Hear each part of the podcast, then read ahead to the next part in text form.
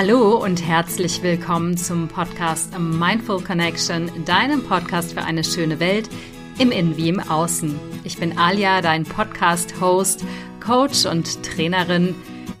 Und ich beschäftige mich in diesem Podcast mit Themen der persönlichen Weiterentwicklung, unter anderem mit den Themen Stressresilienz, Kommunikation, Beziehung und Beruf, Berufung. Ich habe in den letzten drei Folgen ganz viel darüber gesprochen, wie wir loslassen und woran wir eigentlich festhalten, wenn wir nicht loslassen wollen. Das sind nämlich unsere Gefühle. Und um Gefühle wird es heute auch gehen. Und zwar, was passiert, wenn du Gefühle unterdrückst und wie du lernen kannst, wieder ins Fühlen zu kommen. Denn Gefühle nicht fühlen zu wollen, ist mit die größte Angst, die wir als Menschen haben. Warum das so ist, was du dagegen tun kannst und was die größte Sucht des Menschen ist, das erzähle ich dir heute in einer sehr persönlichen Folge. Viel Spaß beim Zuhören. Bevor ich jetzt loslege, möchte ich dich bitten, meinen Kanal zu abonnieren, ihn bei Spotify und iTunes zu bewerten. Natürlich sehr gerne mit fünf Sternen. Und äh, ich freue mich sehr, wenn du mich unterstützt und äh, zum Beispiel meinen YouTube-Kanal abonnierst. Und ich freue mich sehr über jede Zuhörerin, jeden Zuhörer, die in den letzten Monaten dazugekommen sind. Also schön, dass du da bist und einschaltest. Ich hoffe, dass ich dich immer gut mit Inspiration und spannenden Themen füttern kann. Ich bin zum heutigen Thema, was passiert, wenn man Gefühle unterdrückt, irgendwie wie die Jungfrau zum Kinde gekommen. Es ist Mittwochabend, morgen früh lade ich meinen Podcast hoch bzw. stelle ihn zur Verfügung und ich hatte überhaupt so gar keine Idee, worüber ich eigentlich heute sprechen will. Ich habe mir ein paar Themen überlegt, aber die wären eher aus meinem Kopf als aus meinem Bauch gekommen. Und ich weiß, dass die Folgen nie so gut werden, wenn sie aus meinem Kopf kommen. Insofern bin ich gerade vom Einkaufen nach Hause gegangen und ähm, habe gemerkt, dass ich mich angespannt fühle, dass ich müde bin, kaputt, so ein bisschen genervt. Und dann habe ich mich gefragt, was steckt da eigentlich hinter? Weil jedes Mal, wenn ich merke, dass ich angespannt bin oder genervt bin, weiß ich, dass es bestimmte Gefühle sind, die da eigentlich an die Oberfläche kommen wollen. Die äußern sich aber eher über so unbestimmte komische Genervtheitsgefühle. Und mittlerweile befasse ich mich sehr intensiv mit meinen Gefühlen. Ich lasse sie immer gerne nach oben kommen. Und ähm, ja, kann mir schon denken, was da für andere Gefühle hinterstecken. Bevor ich mit dir die Frage kläre, warum man eigentlich Gefühle unterdrückt und was man eigentlich stattdessen macht, also im Sinne von, was tue ich sonst, wenn ich Gefühle unterdrücke und was die größte Sucht ist, möchte ich so ein bisschen aus dem Nähkästchen plaudern und dir erzählen, was bei mir alles so im System, im Körper und auch in meiner Seele passiert ist, als ich anfing, Gefühle zu unterdrücken, was ich ehrlich gesagt schon mein ganzes Leben mache. Es gibt viele körperliche Symptome, die damit einhergehen und der Körper ist im Prinzip so das letzte Zipfelchen, das Ende, wenn du die Gefühle unterdrückst.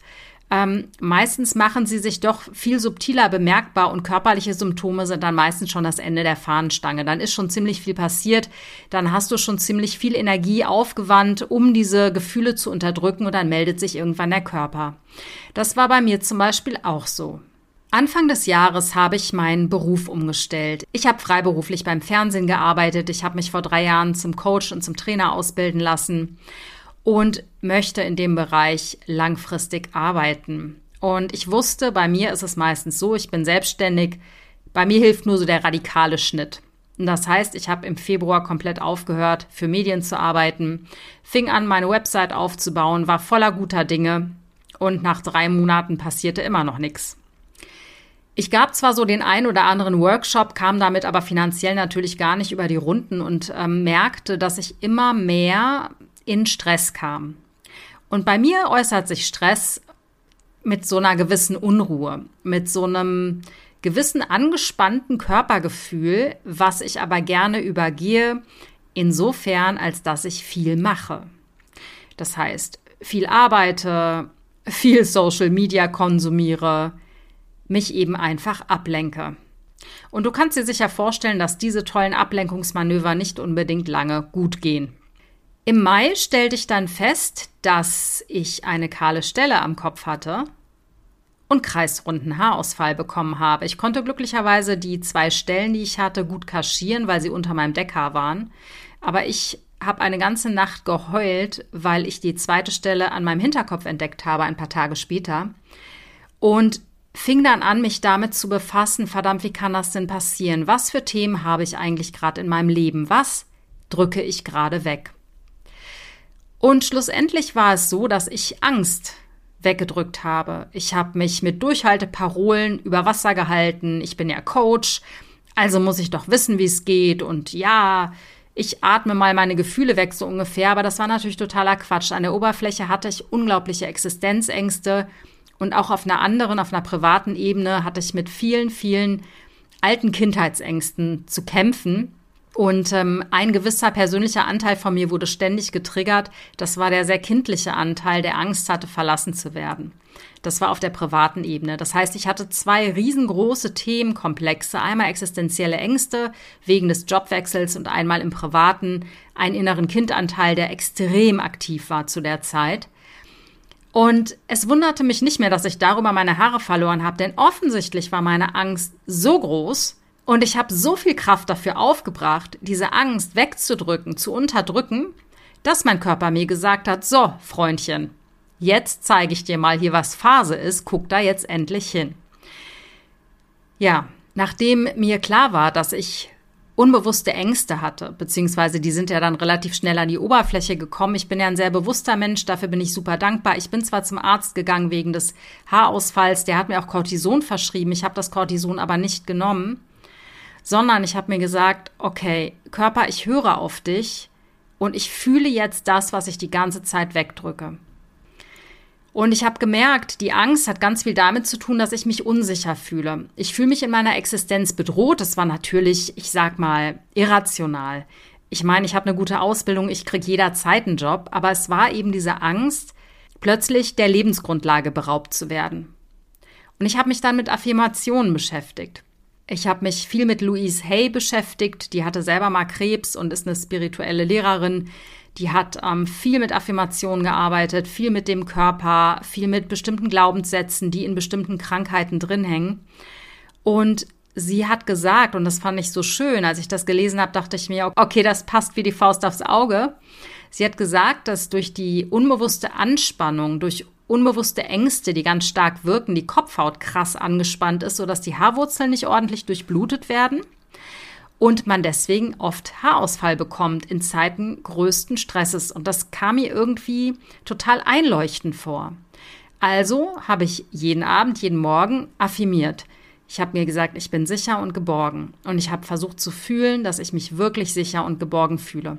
Ich sage nicht, dass Affirmationen ein Allheilmittel sind. Ich sage nur, dass die Psyche wahnsinnig stark ist. Und wenn wir diese Gefühle unterdrücken, verwenden wir wahnsinnig viel Energie darauf, diese Gefühle zu unterdrücken.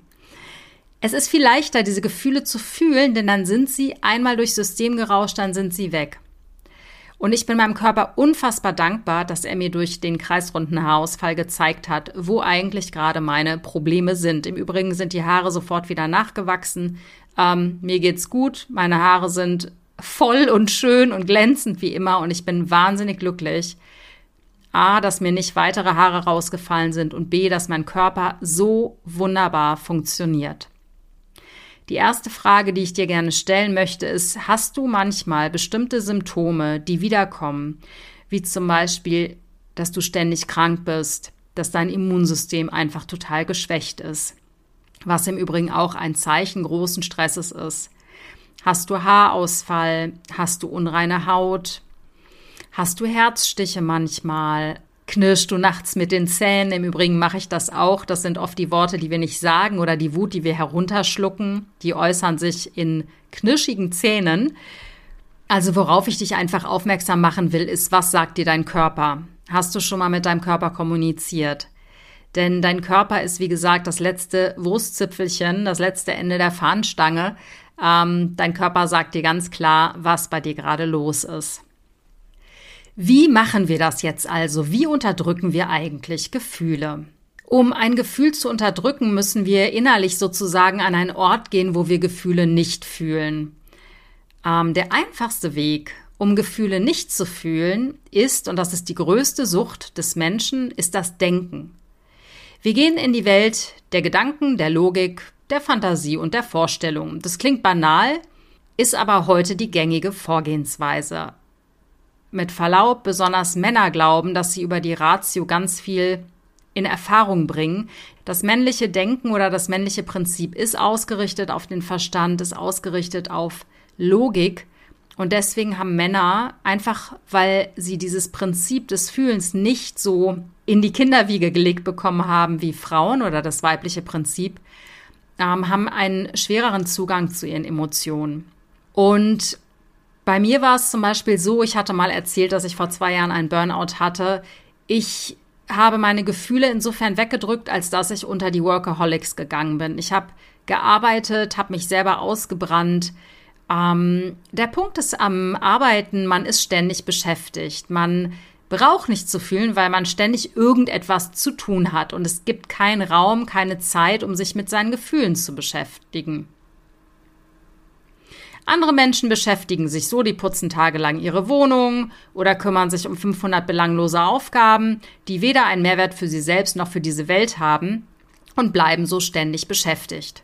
Das heißt, du gehst raus aus deinen Gefühlen, du gehst raus aus deinem Körper, indem du im Außen ständig etwas tust. Heutzutage wird uns das Ablenken sehr leicht gemacht, denn viele Menschen sind Social Media süchtig. Ähm, ich kann mich davon auch nicht ganz ausnehmen. Ich merke immer, wenn ich irgendwie hm, unruhig bin, dann daddel ich an meinem Handy herum. Ähm, das ist auch eine beschissene Sucht, die ich gerne sein lassen möchte. Ähm, ich hoffe, ich äh, meistere das nochmal irgendwann in meinem Leben, denn es ist einfach viel schöner, hier zu sein, anstatt in seinem Handy zu hängen. Dann gibt es natürlich noch die Süchte, also die Konsumsüchte wie Nikotinabhängigkeit, Alkohol, vielleicht auch mal die ein oder andere Tüte, die man dann so irgendwie sich reinpfeift, ähm, womit wir uns auch ablenken, selbstverständlich. Die mildere Form der Ablenkung ist dann das Essen, wobei auch Zucker eine üble Sucht ist, ähm, sich zu trösten mit Zucker, sich zu trösten mit Süßigkeiten, das kenne ich leider auch.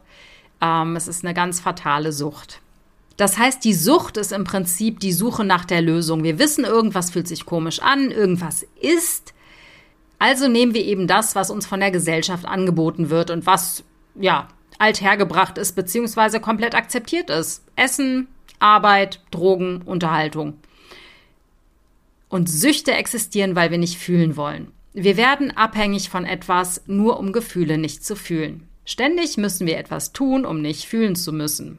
Das ist schon so ein bisschen verrückt, denn wir bestehen aus einer Triade, wir bestehen aus unserem Körper, unseren Emotionen und unseren Gedanken. Und das, wo die meisten Menschen rein verschwinden in dieser Triade, das sind eben die Gedanken.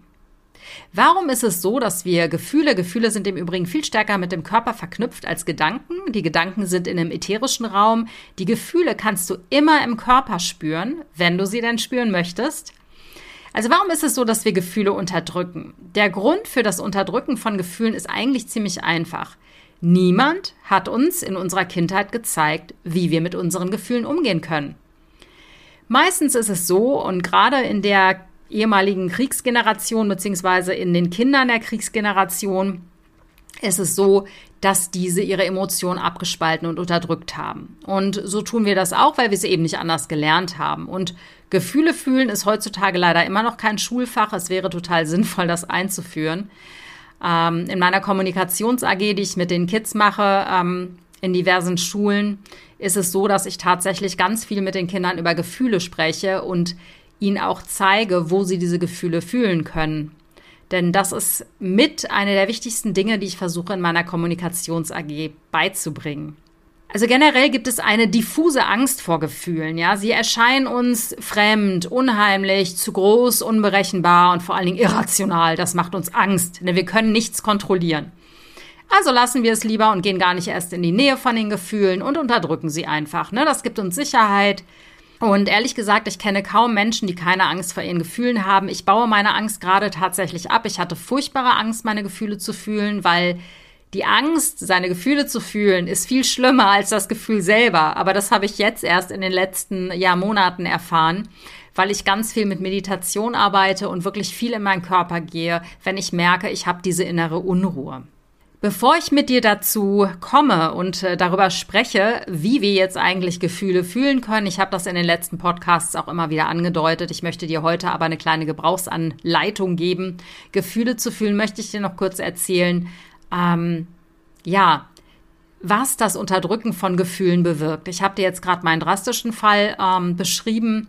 Der Körper hat sich gemeldet. Es gibt noch viele Vorstufen, bevor das dazu kommt und einige Punkte werde ich dir jetzt nennen. Ich habe das eine lange Zeit bei meinem Burnout gehabt, beziehungsweise es war kein richtiger Burnout, es war ein Burn-on, also es war immer kurz vorm Kippen in den Burnout hinein. Also ich war ständig über Jahre angespannt und ständig habe ich mich wie ein Hamster im Laufrad gefühlt. Es war wirklich schlimm, dieser Zustand. Und ich weiß, ich habe sehr viel unterdrückt zu der Zeit, aber gut, das nur am Rande. Also Punkt Nummer eins, wenn du Gefühle unterdrückst, fühlst du dich ständig träge, energielos, erschöpft und müde, aber ohne irgendwie großartig tätig gewesen zu sein, weil Gefühle zu unterdrücken kostet wahnsinnig viel Energie. Zweiter Punkt, auch ganz häufig und habe ich auch oft an mir beobachtet, ich bin nicht ganz da, ich bin nie richtig präsent. Ich kann Gesprächen nicht mit voller Aufmerksamkeit folgen und bin ständig abgelenkt, und zwar durch meine unterdrückten Gefühle. Das hatte ich in der Zeit, ähm, in dieser Burn-on-Zeit, ähm, eine lange Zeit und der beste Gradmesser, um das zu fühlen, war mein Sohn.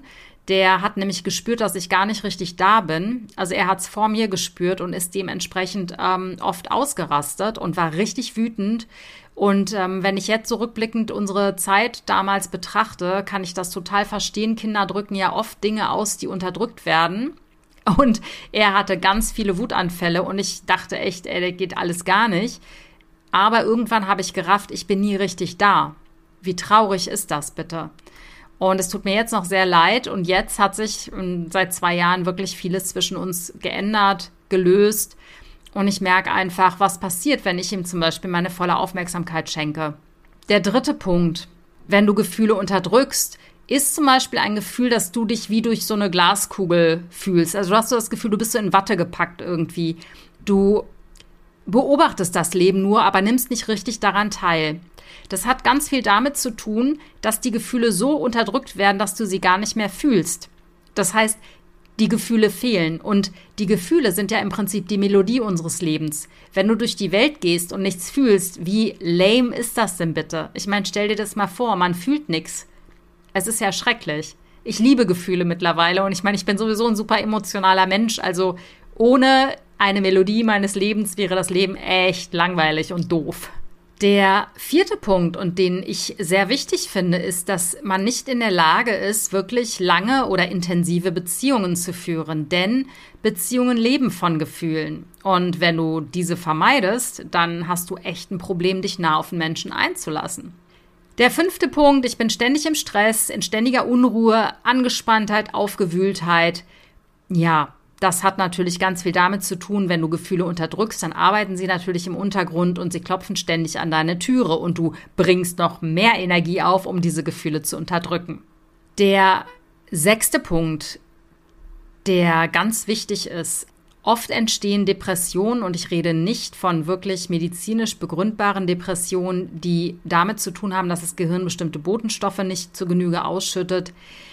Oft bekommt man depressive Verstimmung zunächst und dann wirklich Depression, weil Gefühle unterdrückt werden. Das ist eigentlich die Hauptursache für Depressionen. Ähm, wenn du etwas nicht fühlst, fühlst du dich irgendwann taub, leer, deprimiert, weil du nicht mehr richtig am Leben teilnimmst. Und um meinen Podcast nicht komplett negativ zu beenden, das mache ich ja eigentlich nie, möchte ich dir jetzt noch einen ganz einfachen Tipp mitgeben, wie du wirklich Gefühle fühlst.